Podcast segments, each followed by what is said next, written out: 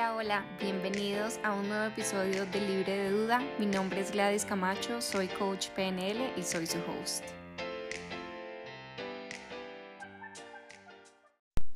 Hola, bienvenidos a un nuevo episodio de Libre de Duda. Este es el primer episodio del 2022 y este episodio es sobre el 2022. La razón por la que estoy haciéndolo en este momento, que pudiera ser un poco tarde para algunos, es 10 de enero, es porque yo decidí este año, o más bien el año pasado, no hacer mis propósitos o mis objetivos de 2022 en diciembre, porque diciembre para mí fue un mes loquísimo. O sea, realmente fue, se me juntaron un montón de cosas. Fue mi primer mes em, después de muchos años de ser empleada. Fue mi primer mes, pues, como de emprendimiento pero al mismo tiempo era diciembre y habían todas estas reuniones sociales y viajes y cosas, entonces diciembre como que definitivamente no estaba en el mood ni en la energía que quería estar para fijar mis objetivos del año, así que decidí dejarlo para enero y pues esta semana tomé la decisión de hacerlo. Y las dos publicaciones que puse, o los dos stories que puse en Instagram sobre esto, varias personas me escribieron pidiéndome que hiciera algo o que les mostrara cómo lo hacía yo. Entonces, esa es la razón por la que estamos haciendo este episodio en enero. Y la base de este episodio va a ser el episodio 7 sobre cómo establecer objetivos con PNL. Esa va a ser, digamos que, la base, porque es realmente como yo lo trabajo. Y le voy a agregar un par de cositas de coaching y de manifestación. Manifestación porque yo hice un curso de cómo fijar objetivos, cómo, manifestar más bien cosas para el año nuevo. Hace como dos años tengo acceso de por vida a ese curso, entonces hay un par de herramientas de ahí que saco que me parecen muy chéveres para complementar con todo lo demás, ¿ok? Pero entonces la base es el episodio 7 sobre cómo establecer objetivos con PNL. Si no lo han escuchado, escúchenlo porque está súper detallado paso a paso las preguntas que deben contestar para poder establecer su objetivo a nivel inconsciente o a nivel subconsciente, ¿ok? Entonces, para arrancar, lo primero es cerrar el año. Cerrar el año es importante, como, como todos los ciclos, cuando iniciamos un ciclo es importante cerrar el ciclo que acabamos de terminar. Y el 2021 puede haber sido un año increíble para ustedes o pudo haber sido un año no tan chévere. De cualquier forma, es importante cerrarlo y ver qué aprendimos de él. Qué cosas nos queremos llevar de ese año y qué cosas queremos dejar. Entonces, las preguntas acá serían, ¿qué aprendiste? ¿Qué lograste? ¿De qué te sientes orgulloso? ¿Qué de lo que habías fijado para el 2021 no lograste cumplir? ¿Qué te llevas al 2022 y qué dejas en el 2021? Eh, así que, pues nada, escojan un momento y mi recomendación en general para este proceso, que para mí es un proceso súper largo, o sea, yo me demoré dos días fijando mis objetivos del 2022 porque yo me tomo el trabajo de escribir escribir, escribir y de escribir como, o sea, literal responder todas las preguntas que les voy a dejar hoy porque me parece que es importante, porque, porque sí pienso que cuando hacemos estas listas de 25 propósitos o 25 resoluciones para el, para el año siguiente, eso no es sostenible y eso es súper superficial. Entonces, esto va a tomar tiempo, entonces cojan un lugar tranquilo y, y traten de hacerlo como un momento para ustedes. A mí me gusta aprender una vela, poner música y sentarme y dedicarme realmente un día para los resultados que puedo obtener en todo un año, que son 365 días, pues un día o dos días de trabajar en esto no es, no es mucho. Entonces, una vez cerraste el 2021, cerraste el ciclo, respondiste todas estas preguntas, ya viene el que quieres lograr en 2022.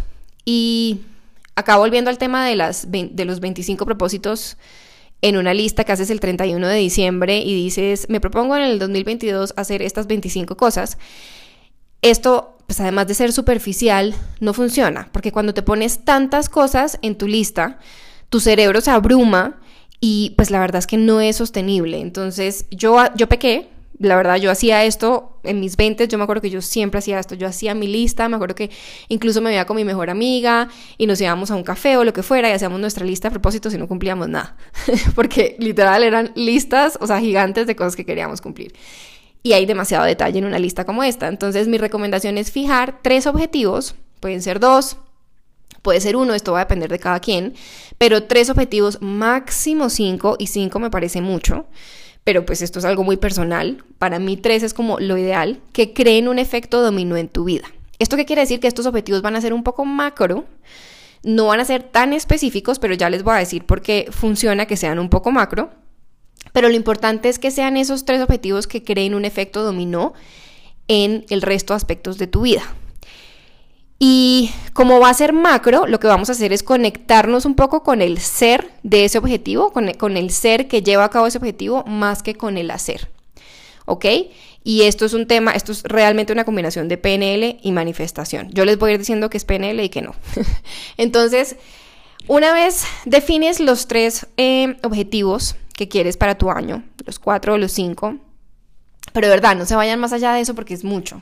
Y busquen esos que les creen ese efecto dominó. Entonces ahí ya entra todo lo que hablamos en el episodio 7, eso es PNL, de cómo fijar el objetivo. Entonces voy a pasar por las partes más importantes, pero en ese episodio está todo súper detallado e incluso está, si ya lo escucharon y no lo quieren volver a escuchar, están las notas del episodio. Entonces, si ya lo escucharon, no lo tienen que volver a escuchar, en las notas están todas las preguntas. Pero voy a decir acá las que para mí son las más importantes. Entonces, lo primero es que el objetivo tiene que estar formulado en positivo, siempre. Lo segundo es hacer la visualización de qué sientes, qué ves y qué escuchas cuando ya has logrado el objetivo. Esta visualización es importante porque es la forma en que programamos nuestro objetivo a un nivel inconsciente, ¿ok? O en el subconsciente. En PNL se dice inconsciente, yo por eso digo inconsciente, pero no importa, inconsciente o subconsciente. De ahí, definir o pensar en cuáles serían los obstáculos que se podrían atravesar en tu camino, importantísimo. ¿Qué parte de ti podría, o eh, perdón, qué parte de ti sí, qué parte de ti podría no querer conseguir este objetivo, o a, qué parte de ti de repente este objetivo no le suena mucho. Acá entra un poco el tema de los valores, si hay algún conflicto con los valores. Y qué impactos positivos o negativos puede tener esto en tu vida y en tu entorno. En tu entorno piensen en sus las personas más cercanas en su vida, como su familia, su pareja, sus hijos, eh, más que nada, de repente si tienen un equipo de trabajo, su equipo de trabajo. Y esta pregunta es importante porque esta pregunta nos ayuda a detectar los saboteadores. Entonces puede ser que a un nivel lógico yo quiero conseguir un objetivo X, pero en mi inconsciente hay algo que me dice que este objetivo va a tener un impacto negativo en un par de personas cercanas a mí y entonces me saboteo. Esto está súper bien explicado en el episodio 7.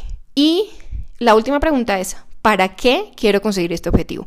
Esta pregunta es importante porque es la, pregunta que nos da la perspectiva y que un poco nos da la motivación también. Porque al final del día el objetivo que yo quiero conseguir, lo quiero conseguir por algo. O sea, no es porque sí, porque me levanté y dije voy a hacer esto. Ojo, porque acá puede pasar que el objetivo que te defines, que, te, que estableces, lo estés estableciendo para complacer a alguien más, para complacer una norma social que crees que tienes que complacer y no para ti mismo. Entonces es súper importante hacerse la pregunta porque de repente al hacértela puede ser que te des cuenta que el objetivo que planteaste realmente no es lo que tú quieres para tu vida. Entonces, ¿para qué? Y conéctense con esa emoción que o ese estado que les generaría conseguir ese objetivo. De nuevo, todo esto que les acabo de decir es resumen del episodio 7. Y como vamos a complementar esto es enfocándonos mucho en las creencias y en la personificación o en el embody de, de eso que queremos conseguir. Ya les voy a explicar. Pero entonces, por el lado de las creencias, cuando pensamos en los obstáculos, y acá hago otra anotación, el episodio 8, que es el siguiente al de los objetivos, es sobre un hack de neurociencia que nos ayuda a manejar estos obstáculos que se interponen cuando ponemos objetivos. A mí me encanta ese, esa herramienta que se llama Whoop para objetivos diarios, pero también funciona para objetivos de mediano y largo plazo, que serían los objetivos de un año. Entonces, em, eso es como side note, esa herramienta está ahí, pero ahora con esto que vamos a ver, vamos a ir todavía más profundo. Porque en, este, en esta herramienta de Whoop hablábamos de cuáles son esos obstáculos y pensábamos en cuál es esa emoción que pudiera interponerse, cuál es ese pensamiento o cuál es ese comportamiento. Y acá vamos a hablar ahora de creencias, porque las creencias, que son un tipo de pensamiento o un patrón de pensamiento, son uno de los más grandes, si no el más grande, saboteador de objetivos. Entonces es súper importante que, que identifiquemos cuáles son esas creencias para que no nos autosaboteemos y estemos alineados con ese objetivo que queremos conseguir. Entonces, lo que vamos a hacer es, vamos a coger el objetivo, vamos a conectarnos con el objetivo y vamos a anotar todas las emociones que nos generan ese objetivo. Aquí quiero hacer una anotación y es, con respecto al objetivo, el objetivo no tiene que ser cuantitativo necesariamente. ¿A qué voy con esto? Y esto es un tema de manifestación. Cuando... A ver, voy a poner un ejemplo específico. Yo tengo un sueño que quiero manifestar en mi vida. Esto no es un objetivo para mí en el 2022 porque porque no, no, digamos que no es prioridad en este momento, pero yo quiero manifestar y, me sueño con y sé que voy a tener algún día una casa en la sabana de Bogotá. Yo quiero tener una finca en Guatavita, que tenga vista a Guatavita o que tenga vista al agua. Y me la imagino, he visto lotes, o sea, yo ya estoy, estoy embodying el, la Gladys que tiene esta finca. Es mi sueño, a mí me encanta el clima frío, me encanta ese paisaje, bueno, en fin, irrelevante para la historia. Y cuando yo visualizo la casa que yo quiero, a mí me cuesta mucho trabajo hacer una visualización específica de lo que yo quiero o cuantitativa, de alguna manera, de lo que yo quiero. No, es cuantitativa, pero como decir, tiene tantos cuartos y el piso es en tal material y la puerta se ve así y, ¿saben? O sea, como para mí eso es súper difícil. Y con Human Design aprendí que hay manifestadores específicos y manifestadores no específicos. Yo soy, reconfirmé, porque yo ya lo sabía, que era una manifestadora no específica. A mí, por ejemplo, ponerme un objetivo monetario, como de poner un número específico, me abruma y no me siento cómoda, mi energía se baja de una, no me gusta. Pero, por ejemplo, mi esposo sí es muy de, yo quiero generar X plata en X tiempo. A mí me cuesta un poco, entonces lo que, lo que hago es que mis objetivos los defino sobre todo mis manifestaciones, los defino en eh, una forma cuantitativa, perdón, cualitativa y no cuantitativa. Y es decir, cómo me quiero sentir, cómo me quiero sentir con esa casa. Entonces, hay cosas específicas que yo ya sé que quiero en esa casa, yo quiero que tenga una vista específica y yo tengo una idea más o menos, sé que quiero que sea una casa de doble altura y que quiero que tenga como un look muy de cabaña, de clima frío pero yo las cosas específicas no las sé. Sin embargo, cuando yo visualizo mi casa, yo visualizo cómo me quiero sentir cuando entro a mi casa.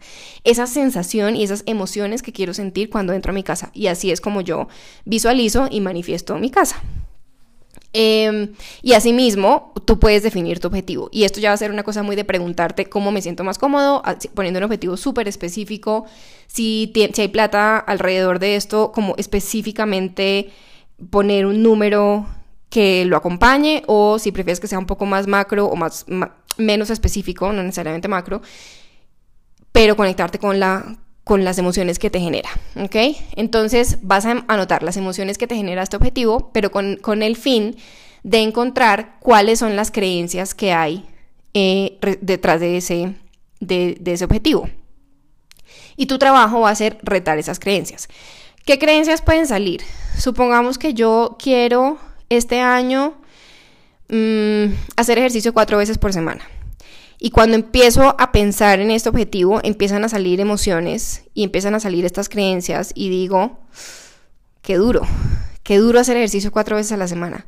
Yo no sé si yo soy la persona que hace ejercicio cuatro veces a la semana. Yo no sé si yo tengo la energía para hacerlo. Hacer ejercicio cuatro veces a la semana me va a quitar tiempo para estudiar. Hacer ejercicio cuatro veces a la semana es algo que hacen personas fit y yo no soy fit.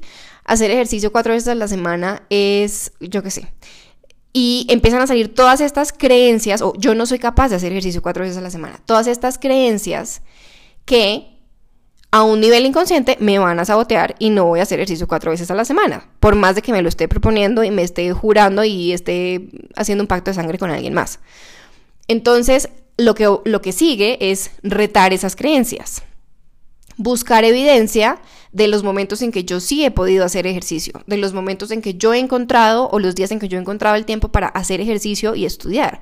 Eh, y en fin, esto pues obviamente relativo a tu objetivo. Buscar evidencia de que, esta de que estas creencias que surgieron no son ciertas, porque recuerden que las creencias no son hechos. Y si tienes dudas sobre este tema, tengo un episodio también sobre creencias limitantes, ¿ok? Luego, el siguiente paso va a ser preguntarte, ¿qué necesitas creer? Ya sabes qué crees hoy. Ahora necesitas preguntarte, ¿qué necesitas creer para conseguir ese objetivo? Una persona que hace ejercicio cuatro veces a la semana, ¿qué cosas cree?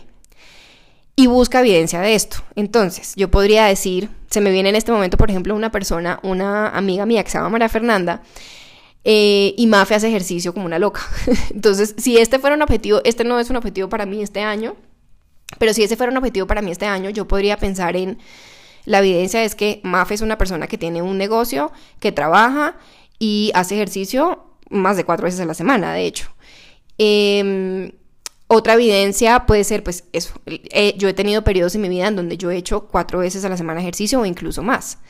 Mm, yo sé que yo soy capaz porque tengo un cuerpo que está saludable y sano y que yo puedo hacer ejercicio. Y en fin, empiezo a buscar todas estas evidencias de que es así. Acá entra un término que es un término que yo aprendí en manifestación. Yo no sé si esto es manifestación o no. Yo creo que sí, que se llama los expanders o las personas que te expanden. Y les quiero dar un ejemplo de esto.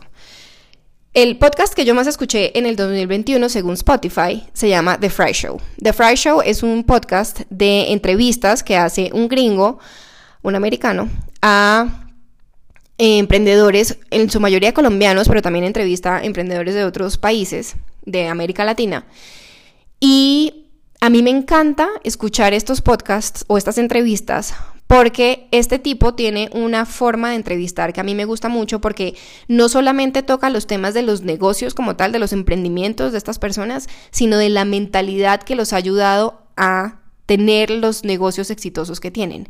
Y por eso me gusta tanto. Y yo no les puedo explicar cuando yo escucho, y no todos, porque obviamente no conecto con todos de la misma forma, pero hay unos específicamente que escucho y termino de escucharlos y ustedes no se imaginan la energía con la que yo termino. Es como, me siento imparable, es como, pucha, si esta gente ha podido hacer todo lo que ha, lo que ha hecho, pues yo también puedo, o sea, y, y sobre todo lo enfoco mucho con el tema de la empresa que tenemos con mi esposo de, de diseño, arquitectura inmobiliario.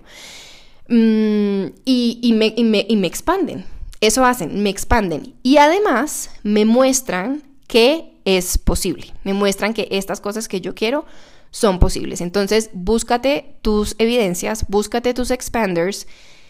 Em, los puedes encontrar en podcast, pero también los puedes encontrar en, en redes sociales, también los puedes encontrar en tu entorno.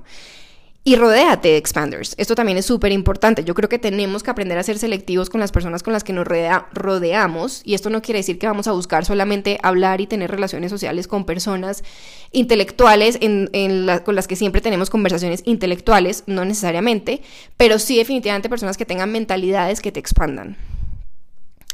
Y con esto viene em, el, siguiente, el siguiente paso, que en realidad no es un paso, es más una anotación que quiero hacer acá que me parece muy importante y es el tema de la mentalidad de crecimiento. Y la mentalidad de crecimiento lo hablé en uno de los episodios recientes. La mentalidad de crecimiento mm, me parece muy importante en esto porque es también esta forma de decirnos que podemos aprender si es que no sabemos cómo hacerlo si es que es un objetivo que yo hoy no sé cómo hacer o que yo hoy no tengo la destreza o que yo no tengo la habilidad desarrollada para hacerlo, lo que yo sí sé es que yo puedo desarrollar esa habilidad. Y en lugar de creer que yo no soy una persona que hace ejercicio, yo puedo creer que yo soy una persona que puede aprender a querer el ejercicio, que puede eh, conectarse con el ejercicio de una forma distinta, que puede aprender a ver el ejercicio desde una, desde una perspectiva diferente, en fin. Y que puede aprender a desarrollar eh, un físico que le ayude a hacer ejercicio. Y acá hay algo muy importante que aprendí en neurociencia que se llama los Mastery Goals o los objetivos de maestría. no sé cómo se traduciría, pero sí, como los objetivos de maestría.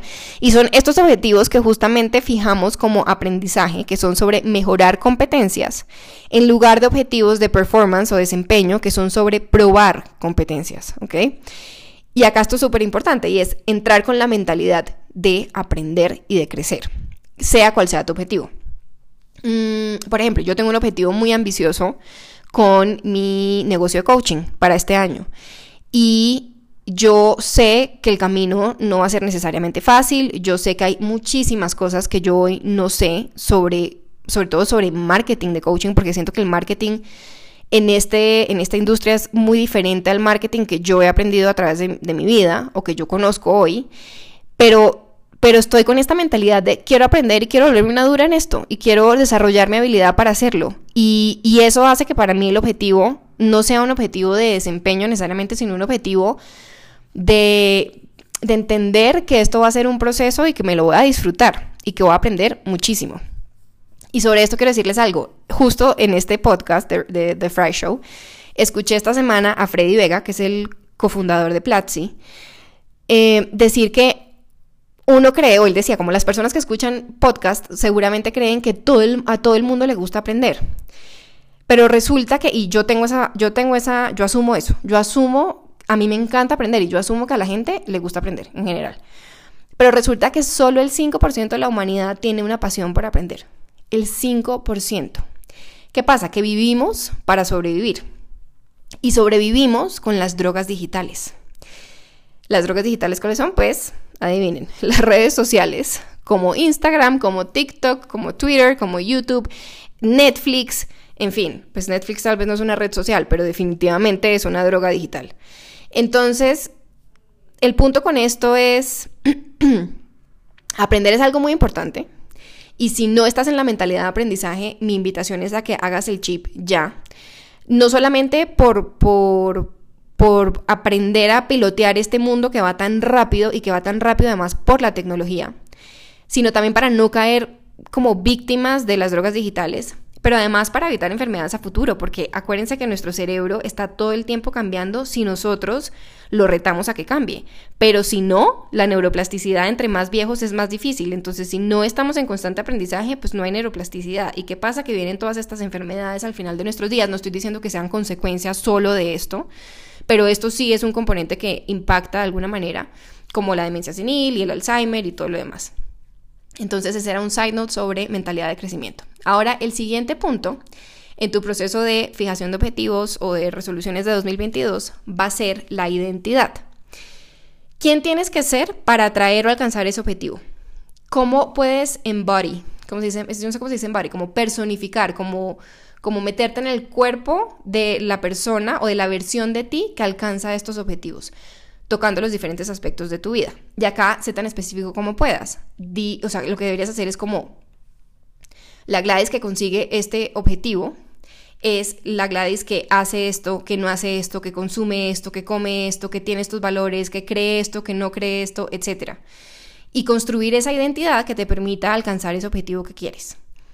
Mm, y desde la manifestación, el, este, esto que les digo de embody o de personificar o entrar como en, el, en esa versión de ti, vivir en esa versión de ti que ya tiene eso, ese objetivo alcanzado.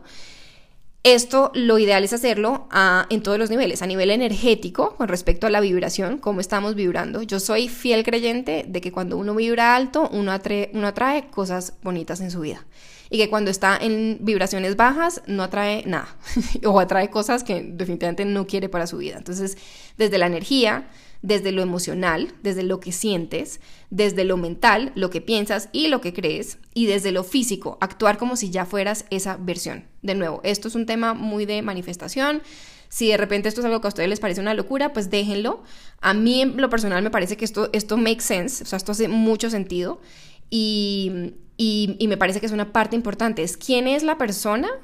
Esto de quién es la persona, esto es una cosa de coaching, PNL y normal, o sea, esto, esto sí no es manifestación.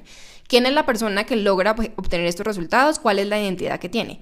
Pero el personificar esa persona desde ya, o sea, hoy que no lo tengo, empezar a vivir como si lo tuviera y escribir cómo se ve eso, eso es algo que yo por lo menos he aprendido con manifestación, que me parece que hace mucho sentido, es una parte muy importante de esto. Y de ahí hacer eh, la pregunta diaria de todo este año, hasta esta pregunta. ¿Qué puedo hacer para personificar la versión de mí que XXXX, tus objetivos? Ahora, eh, una vez terminas de hacer este ejercicio, hazte la pregunta de cómo me siento. ¿Me siento emocionado? ¿Tengo energía o no tengo energía? Yo les voy a decir una cosa. Yo eh, regresé, yo estuve en Cartagena para fin de año Mm, regresé de Cartagena el 4 de enero. Los primeros días de enero en Cartagena, la verdad, no los disfruté mucho porque tomamos pésimas decisiones con el grupo de amigos con el que fuimos. Cartagena estaba llenísimo, no le cabía una persona más. Definitivamente confirmé que a mí Cartagena me gusta en temporada baja, en temporada alta me parece fatal. Eh, o sea, no, como que, y entonces regresé a Bogotá como con esta sensación de, es un viaje súper costoso para hacer en fin de año y como que siento que, no sé, o sea, me, lo disfruté, me divertí y todo, pero como que dije, mm, yo no voy a volver a hacer este viaje en fin de año, definitivamente. Y regresé, me encontré con que tenía un resfriado horroroso, estuve súper mocosa todos estos días y, y como que estaba un poquito baja de nota. Pero dije, bueno, ya, arranco el año, la próxima semana arranco con toda, entonces voy a hacer mis, mis resoluciones de 2022. Las terminé, hice todo este proceso que les acabo de decir y ustedes no se imaginan cómo estoy hoy. O sea, yo hoy estoy como, pucha, 2022, bring it on, eres mío. O sea, estoy con una energía y con una emoción y eso es importante. Si tus objetivos no te están emocionando, si no sientes esa energía y esa motivación de ir por ellos, algo está mal o los objetivos que planteaste no son realmente lo que tú quieres y estás, estás planteándolos con, con condicionamiento de alguien más, de la sociedad, del, deber ser, etc. Em, o, no sé, creo que esta es como la única posibilidad de lo que podría estar pasando. Y con esta emoción, entonces ya puedes entrar a hacer lo que mucha gente hace sin antes hacer este proceso, y es hacer un vision board o hacer scripting. Vision board es pues como hacer un collage con imágenes de, todas las cosas que, que representen todos estos objetivos que quieres cumplir en el año. Eh, yo todos los años hago un vision board, pero la verdad es que no hago el vision board hasta que hago todo este ejercicio. De hecho, no he hecho mi vision board de este año, pero ya tengo las herramientas para hacerlo, ya como que tengo mucha claridad sobre lo que quiero y sobre la persona que soy, la versión de mí que obtiene estos objetivos. Y mm, con, scripting, que scripting es como escribir lo que sería el día de, o sea, Imagínate tú en diciembre de 2022 viviendo, personificando todos estos objetivos que te pusiste, todos estos no, los tres objetivos que te pusiste. Y describe cómo sería tu día, cómo sería el día de esa persona. Se levanta qué hora, qué es lo primero que hace, qué come, etcétera, etcétera.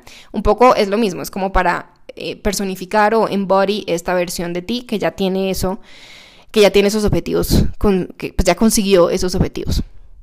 Y luego ya viene todo el tema del plan de acción. Ojo, porque acá con el plan de acción, yo creo que esto es muy relativo a cada uno y cómo cada uno cómo cada uno maneja su vida de alguna manera. Yo soy una persona muy, a mí no me encanta la verdad como tener una lista de cosas y ser como súper ordenada y estructurada y, y, hago esto hasta ahora y esto hasta otra. Yo no soy así, pero yo sé que hay muchas personas que sí son así y tal vez tener un plan de acción es importante. Si tienes un negocio, pues obviamente es importante y es importante que fijes tus, objetivos a nivel cuantitativo y todo lo demás. Yo de hecho no estoy fijando objetivos para mí con respecto a, la empresa que tenemos con Juan porque la empresa como tal hace una planeación de 2022, que por cierto no hemos hecho, y se define como sus objetivos. Pero en cuanto a mí, a mí tener un plan de acción no me encanta. A mí me sirve y me funciona mucho dejarle el cómo al universo. Y como soy una manifestadora soy una manifestadora no específica eh, y esto lo aprendí de Gabby Bernstein en un libro que se llama Super Attractor que lo recomiendo 100%. Em, cuando manifiesto, cuando pido algo, lo pido como, sobre todo cuando son cosas que no dependen mucho de mí, ¿no? Pido como, quiero, como, no sé, universo o ángeles, Dios, yo quiero esto o algo mejor. Y dejo el cómo al universo y dejo que el universo me sorprenda con el cómo. Entonces, por ejemplo, yo tengo un, objetivo muy claro, cuantitativamente claro, perdón, cualitativamente claro con respecto a mi negocio de coaching para este año, pero yo no tengo un plan de acción. la realidad es que yo tengo más o menos una idea de las cosas que yo quiero hacer este año. Estoy ya trabajando algunas de esas cosas, pero no les podría decir como yo tengo un timeline y entonces en marzo voy a hacer esto y en junio voy a hacer esto otro. Y, mm, mm.